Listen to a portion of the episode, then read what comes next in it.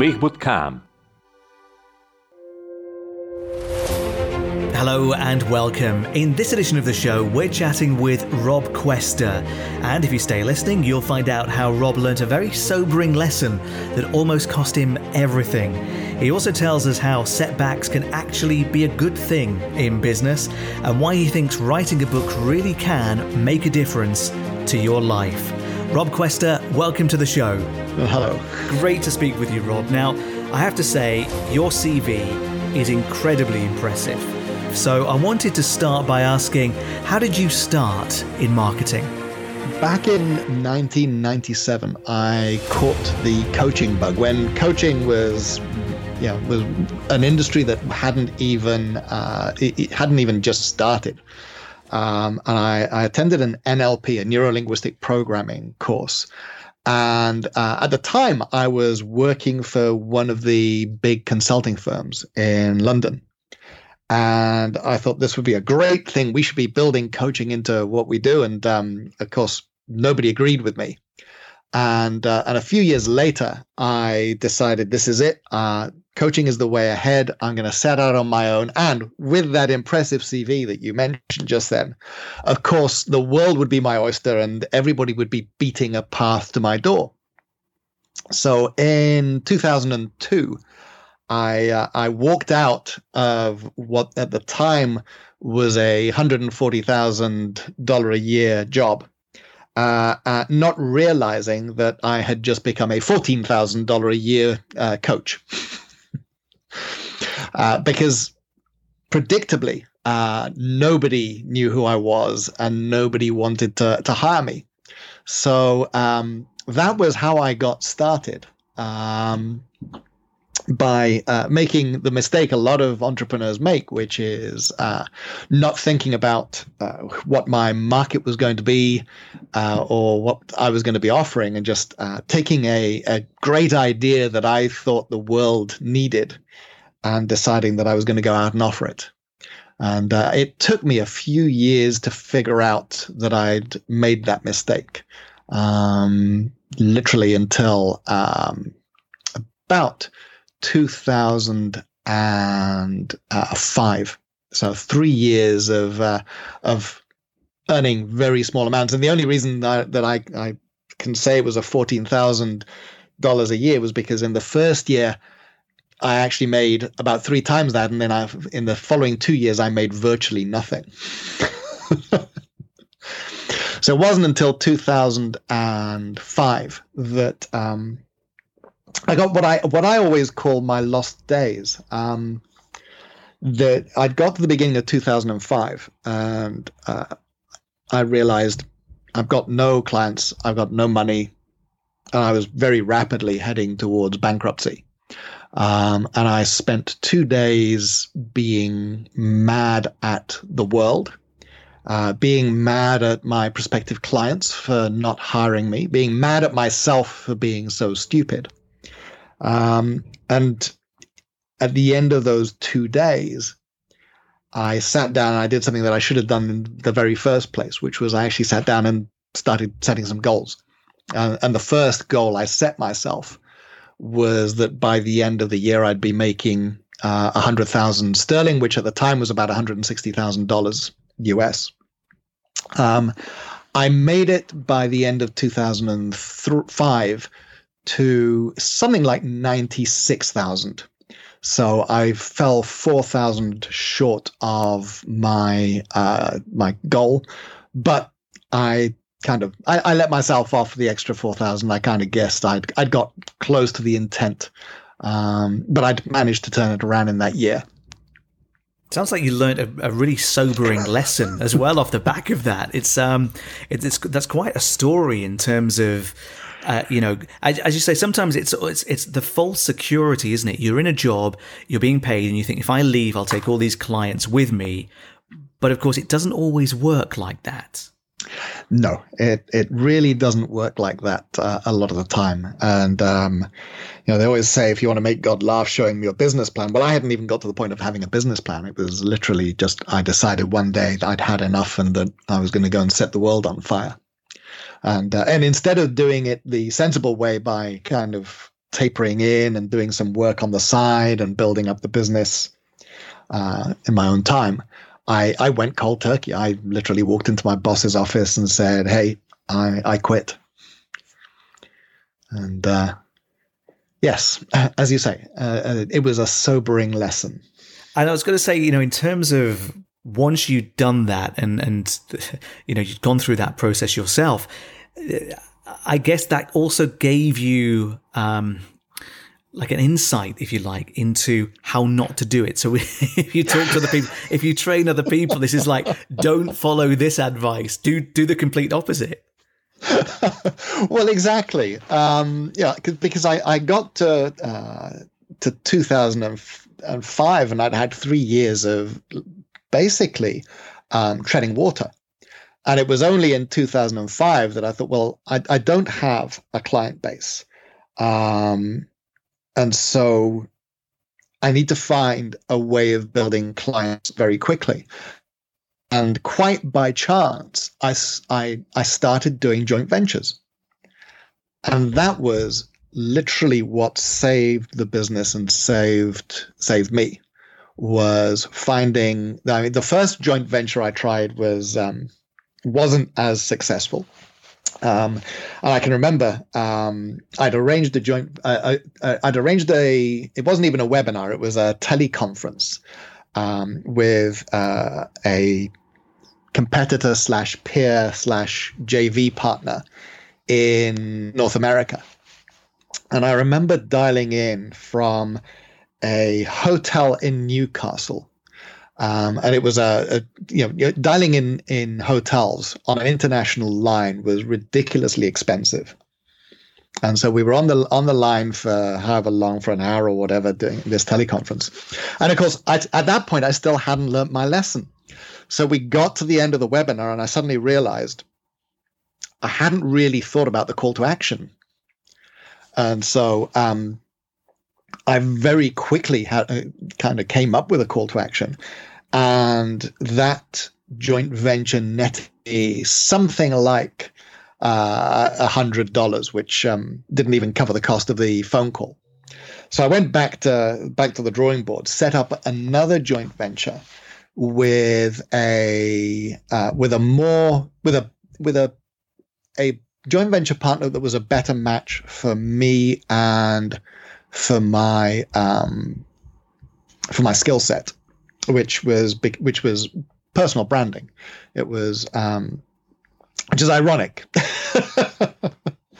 um, and that joint venture got me up to a few thousand. And then at the end of that year, I partnered. I, I did what literally got me to the hundred thousand mark was that during that year, I found a partner that was perfectly aligned, and I had the right offer for their audience and um, they were desperately in need of what I was offering.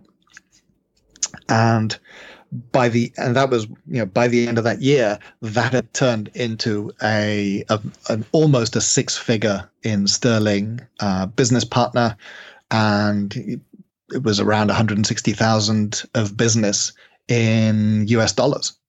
Um, but it was finding that you know just finding that one partnership um, which is something that I, I, say to people now is you know if you can find the right partners and the right alliances to make that can be the difference between having a very expensive hobby or having a va- viable and valid and successful business it's really true, and and I guess the you know the really interesting part in this is it's almost like you went from, as you say, you, you quit a well paid job, relatively well paid job, um, so it was riches to rags, and then almost back to riches again from from the, the, the, joint ventures that you started to to develop in that time.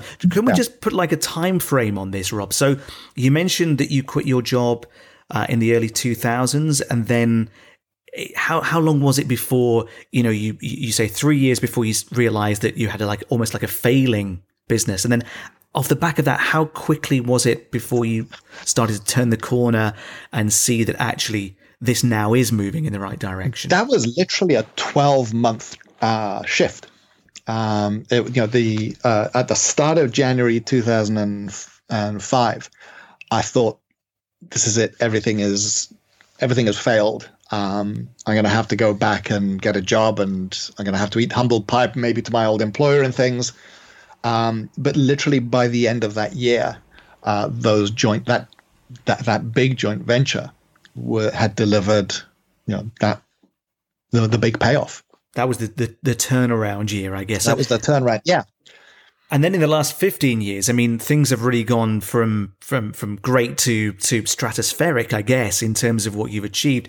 I, I know we talked about you know the books that you've that you've written so far, um, and also that you've you've moved into more of the personal branding um, side of things.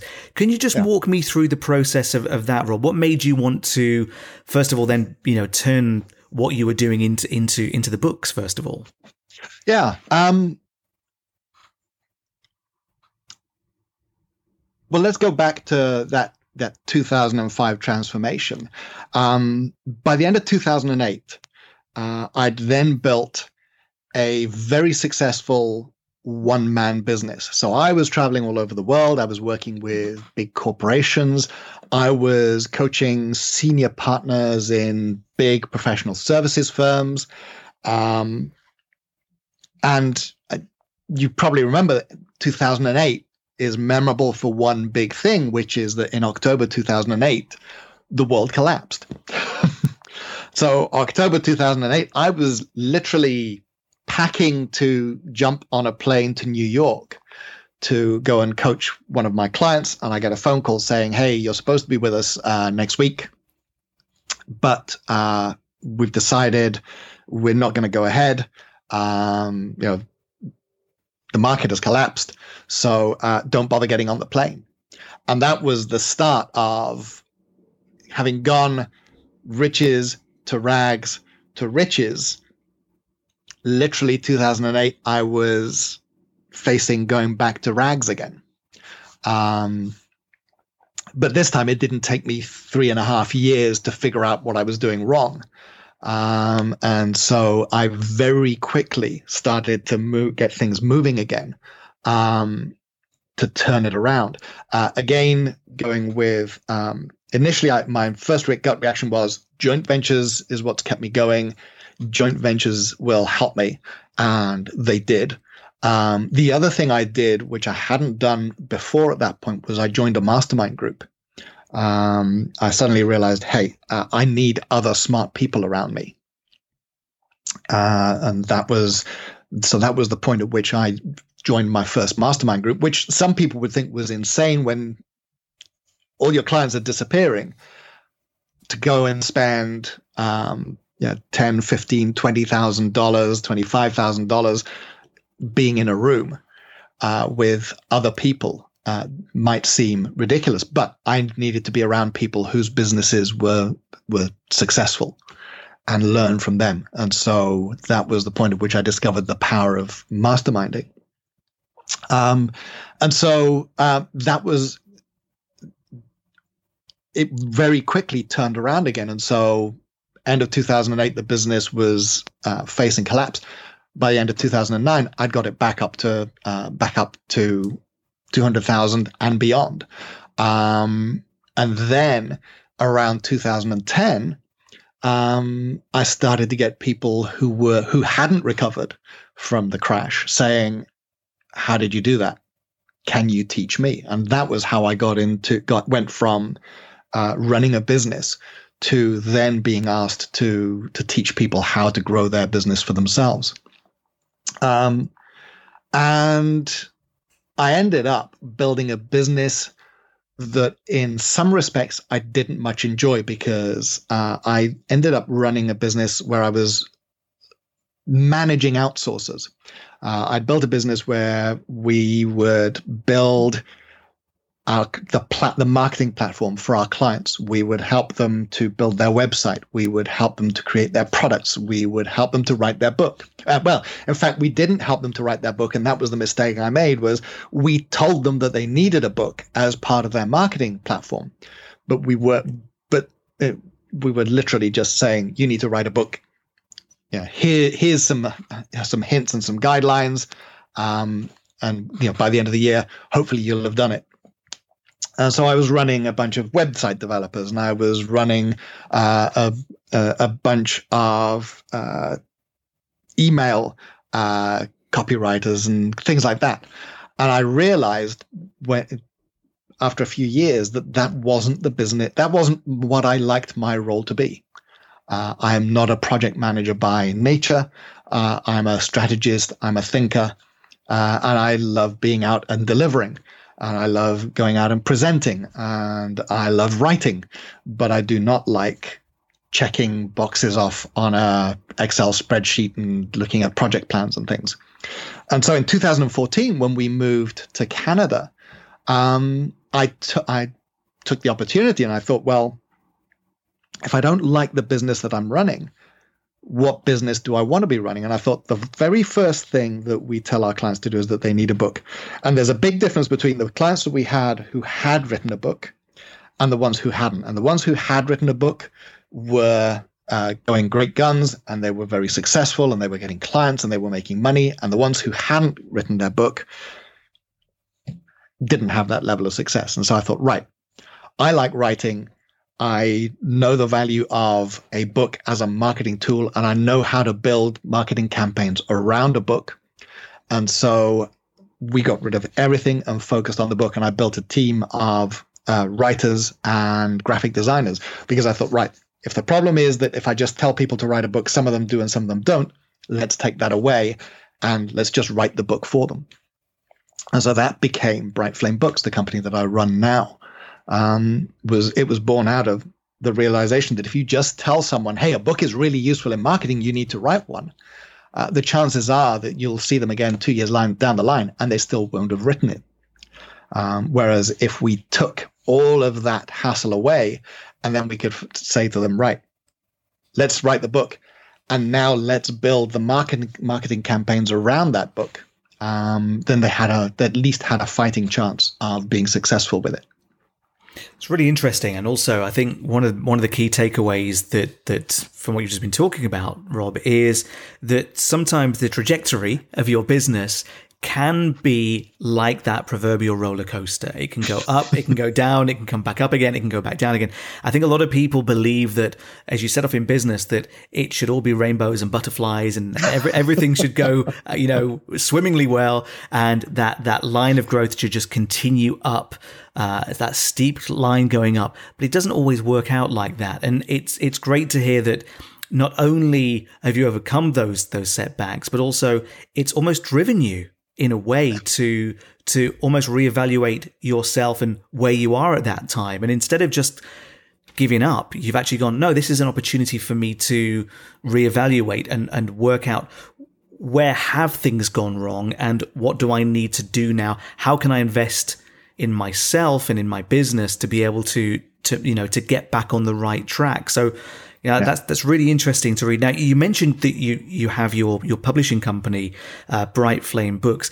Could you just maybe talk to me a little bit more about that and the, the process that you take people through in order to to create their own book? Sure.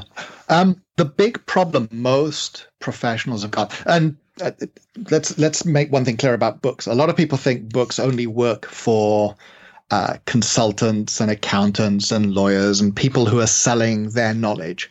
Um, books actually work in virtually uh, in any industry. I, will take the word virtually out. They work in any industry.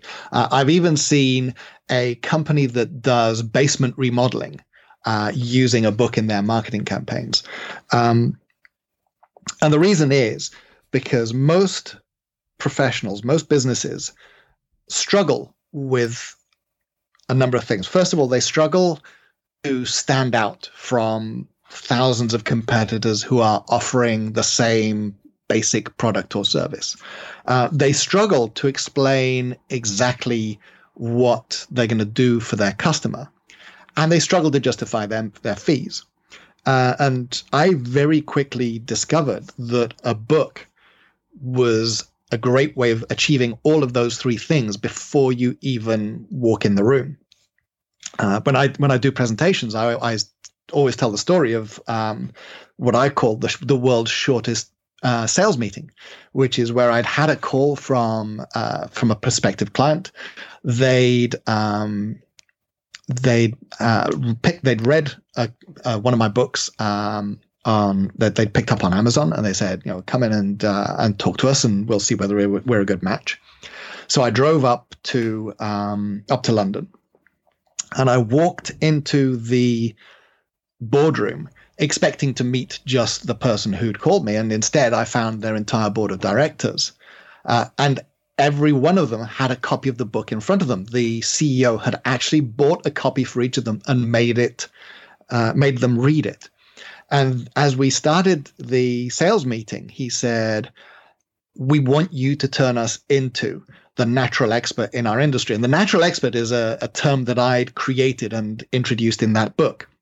Uh, and so at that point, I knew a couple of things. First of all, there's only one person in the world who could make them the natural expert because I'd writ- I'd literally written the book about it. And so there wasn't they couldn't call anybody else and say, "Can you make us the natural expert in our industry?" Because whoever they called would go, "What's that?"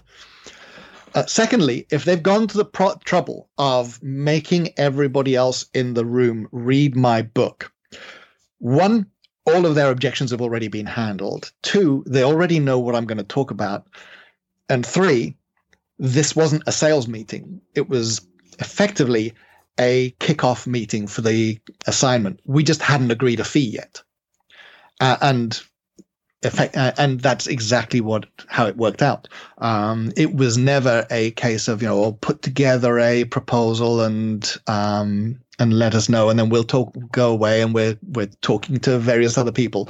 It was a kickoff meeting. We were already planning the stages, and then at the end of it, they said, "Could you just send us a note um, with your fee?" So um, that's a very long-winded way to say books work in any industry. And so um, the mistake a lot of professionals make when they start to write a book for their marketing is they don't think about how it's going to fit into their business. Um, a book is a great idea, but we don't approach it as, oh, everybody should have a book. We approach it as everybody should have a really successful marketing campaign. And let's build that campaign around a book that positions you at the top of your industry that explains what you're going to do for your customers and explains why your fees are as high as they are. Uh, and handles all of their objections before you've even walked in the room. And so that the first step of our process is planning all of that out. It's you know what is it that we want the customer to do after they've read the book? Uh, how are they going to get the book in the first place? Are we going to be giving it away on a website? Are we going to be um, sending it to uh, prospects? Are we going to be selling it on Amazon? How are they going to How are they going to get it? what are they going to do and if that that's what they want we want them to do what do we need to put in the book in order to make them do that what's the content that will make them want to take that obvious action and then we can build the book around it and then so at that point we hand off to a ghostwriter whose job is to get all of the stuff out of their head and onto paper um, and typically we end up creating um, a few hundred questions that become an interview guide. Uh, and, and I'll backtrack a little bit.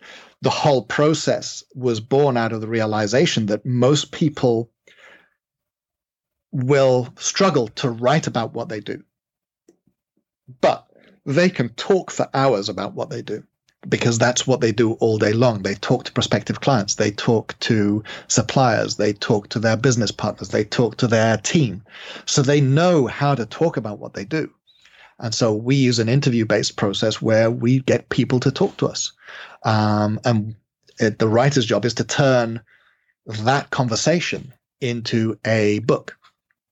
And uh, I, would like to think we do it very successfully, given that um, we've had books that have been uh, that have had that have won uh, awards in book competitions. We've had books that have been featured in uh, in book review magazines um, that would not normally be considered because they are um, they're not from a major publishing house uh, there's a company called Kirkus that has a magazine that reviews books from major publishers. you can't get into it normally unless you're from a major publisher. And one of our clients um, managed to get that book in there. So we we aim to do a to create a book that would look good if it were on the bookshelves of a normal bookstore. Uh, and we aim to write one that would be worthy of a major publisher for our clients. So it's not just we're not we're not aiming to do the 20 page extended sales letter type of books. You know, we're creating 150, 200, 300 page books that are about um, positioning and uh, effectively, I call them a sales meeting in a uh, in a box. Uh, typically, 120 to 160 pages is just right. Um, it's short enough that people will read it, and long enough that it actually gives uh, an idea of uh, the person's level of authority and knowledge. Um, so we create it by interview, and then we give it to book designers who make it look like a, a professionally published book. Uh, and then the the capstone of everything is that we do a bestseller launch. Uh, we engineer a lot of uh, activity to make sure that the book becomes a bestseller, which then creates a lot of buzz in the market and the well, we've had uh, clients run have parties in their office and invite everybody around, and it's a great excuse to get all you, all of your best prospects into the room. And um, a lot of sales conversations start in that room. Um, we've had other clients who've run book signing parties at bookstores or in um, in retail stores that would be a good joint venture partner for them, and so on. But the key to it all is that everything is built into a into a marketing campaign. We're not just writing a book for the sake of it. It's let's design a campaign and now let's write the book that will make that campaign work. So it's fascinating in terms of you know the the process that that you go through, and I, I guess the one of the key things here is that this isn't just a way of opening the door. It's almost like it's a way of kicking the door open for for most people, mm. um, and and that's really actually, important we, these days. Yeah, I was going to say we actually had a client. Um, in in fact, it's that that client with the um, the the world's shortest sales meeting. When we actually did their book, um, they worked with big ho- well they want, wanted to work with big hotel chains. They were working with a lot of independent hotels, but they couldn't get into the do- get through the door with some of the big hotel chains. And that one in particular they'd been trying to get a meeting with for something like three years. And they just, you know, that they they wouldn't return their calls, they wouldn't uh, return their emails, they wouldn't return their letters. Nothing. There was nothing coming out of them, and so we we started this camp. We wrote the book, started this campaign, started a, uh, an outrageous um, multi-step marketing campaign that involved um, lots of 3D mail. And um, so we had a number of steps. There were 3D mail, there were phone calls, there were um, a series of follow up letters and postcards. But it all started off with the book. And about a week after the book uh, went out, and just as they were getting ready to start the uh, follow up calls, an email came back from that company saying, Hey, um, I've read your book. We need to talk. So three years of doorstepping them, emailing, phone calls, letters, nothing. We send them a book, and within a week, they're coming back and saying we need to talk. Uh, and and one of the other hotel chains that they'd spoken to, they actually got a, an email back from somebody saying, from one of the gatekeepers saying, "Oh, hi, we've got your book.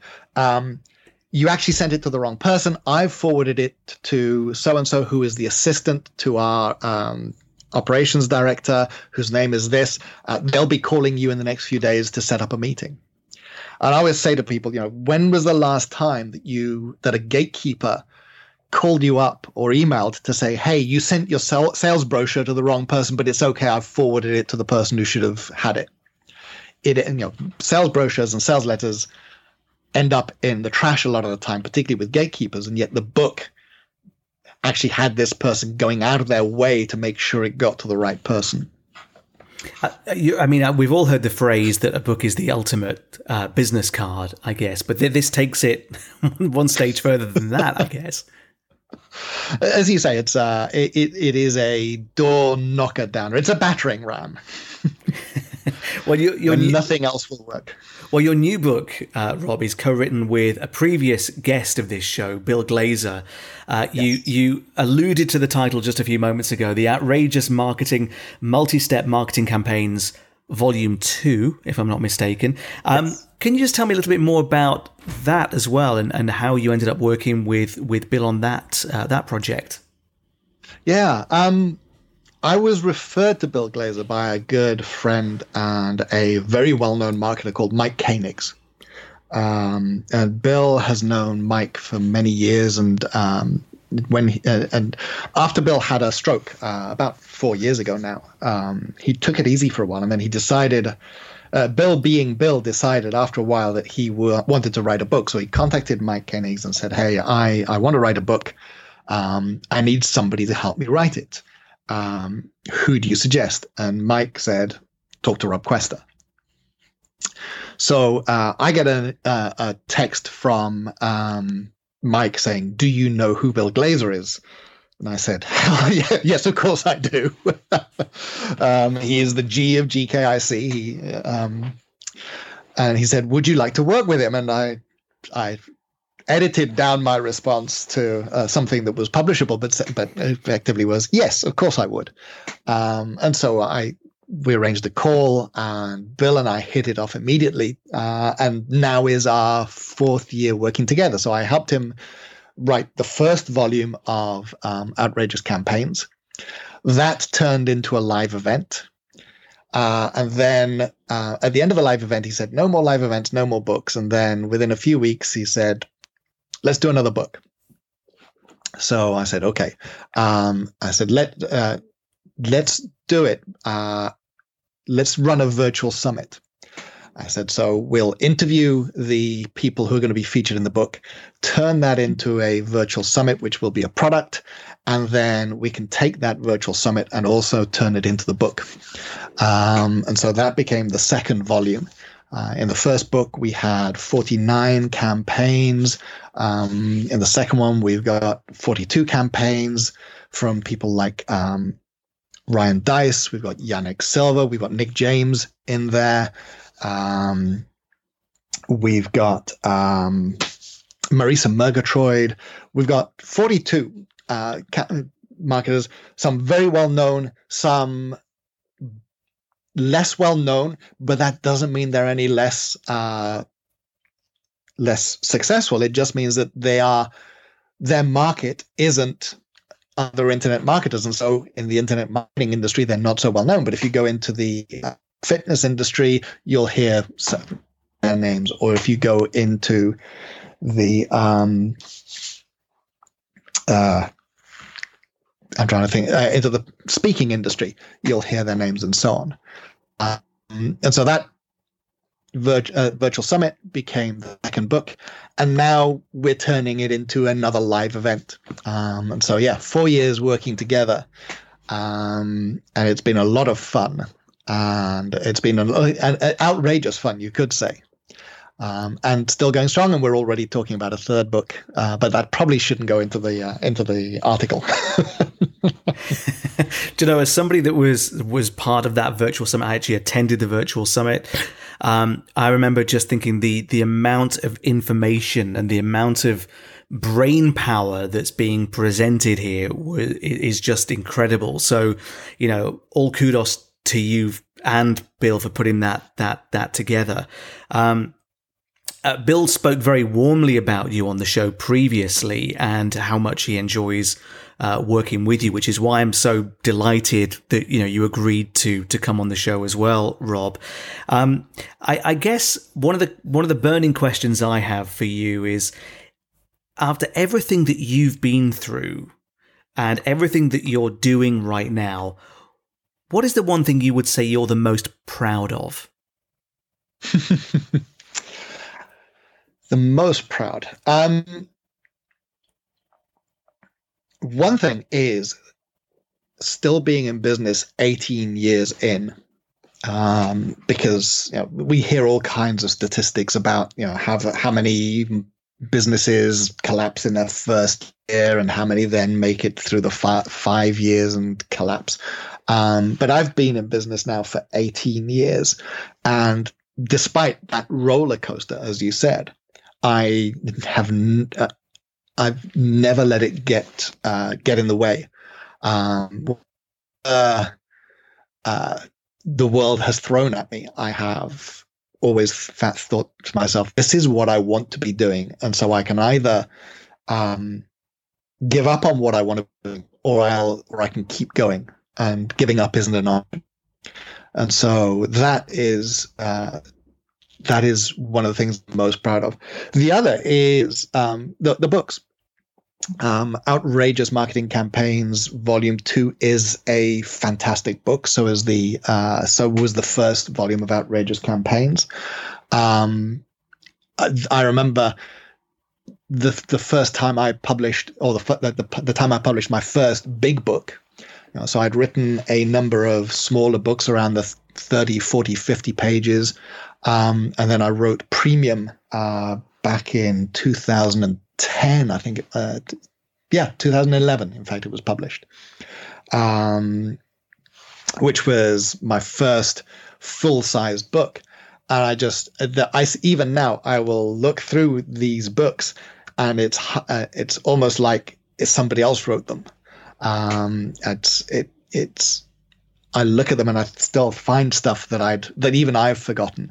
I, I they have pride of place on my bookshelf all the time because I'm incredibly proud of the books that I've created and um, and the team that I've built uh, around me to to help me and my clients with their books. Yeah, I mean, it's having a book is an amazing legacy as well, isn't it? Because of course, it's something that you can hand down as well to future generations yeah. as well to say here's here's where I was and this is this is what was in my mind at the time and yeah here it is for you now to take forward. I mean to have a book is an incredible achievement in itself but to have as many as you've got rob is is taking it to the extreme. Wow. Um, so what's next for you? I mean obviously you've achieved so much so far but but what's next for you? So we've got the live event coming up uh, very soon with bill uh, as i mentioned that's uh, that's in march um, so that's we if on the back of that. Actually, that's the other thing I forgot. On the back of the book, uh, the virtual summit and the book, we then launched a uh, a membership program with Mara, Bill's daughter, uh, Bill, and myself. And so uh, Mara is part of the team for the live event as well. Um, so we've got the that that live event coming up. Uh, we're also launching a mastermind program um, as I said, I'm a big believer in the power of masterminds, and there's there's uh, one thing I've noticed ever since joining that first mastermind is the years in which I've had been a, a part of a mastermind program have always been my most successful. And you know, uh, a, a, couple of years ago, I tr- I didn't join one because I went just after we'd moved to Canada. When I first when I first moved over, I hadn't got a mastermind here in Canada and um, I very quickly realized I needed to be in another one. So I'm a big believer in the power of mastermind. So we're launching a mastermind um, in the spring as well. And then in the on the book side of things, um, one of the things that I realized was that there are uh, people who want a book but don't uh, but can't necessarily afford to have a book written for them one on one the way that we do. Um, and so uh, we'll be launching a group uh, program that's basically a book retreat where you come in and um, we lock you in the room until you have written your book. because if we send you away, we know that I know that um, the chances of you actually finishing it are slim, and so we're just going to lock you in a room and teach you how to write a book and not let you out until you've written it, or at least at the end of the week. and you will give people food and water in that time as well, won't you, Rob? no, no, that's part of the uh, that's part of the encouragement to, to, finish the book is you don't eat until the book is finished. No, yes, we there will be food and water and uh, uh, and maybe even some sleep as well. I'm pleased to hear it. Now, um, Robert, I mean, it's been great chatting with you. Thank you again for being so generous with your time. How can we find out more about you and your services and, and what you offer? Um, well, the first place uh, to go is oops, the first place to go is Outrageous Marketers Live um, to find out about that live event. Um, it's going to be a lot of fun. Uh, Bill and Mara and I, and we also have a guest speaker, Ed Rush. We're all going to be dressed up as pirates. Um, and you'll understand the reason for the pirate theme uh, if you attend. Um, but it's a great opportunity to be in the room with hundreds of potential customers, potential suppliers, potential joint venture partners, um, and just to find out about outrageous marketing and um, and how to make your marketing fun and successful at the same time. Um, so that's the first place to go is outrageousmarketerslive.com. And to find out about the uh, books, then it's brightflamebooks.com, which is a nice, simple, um, a nice, simple URL as well. That sounds great. Well, Rob Cuesta, thank you so much for your time. I've really enjoyed chatting with you, and uh, and good luck with all your future ventures as well. Thank you for taking time to interview me.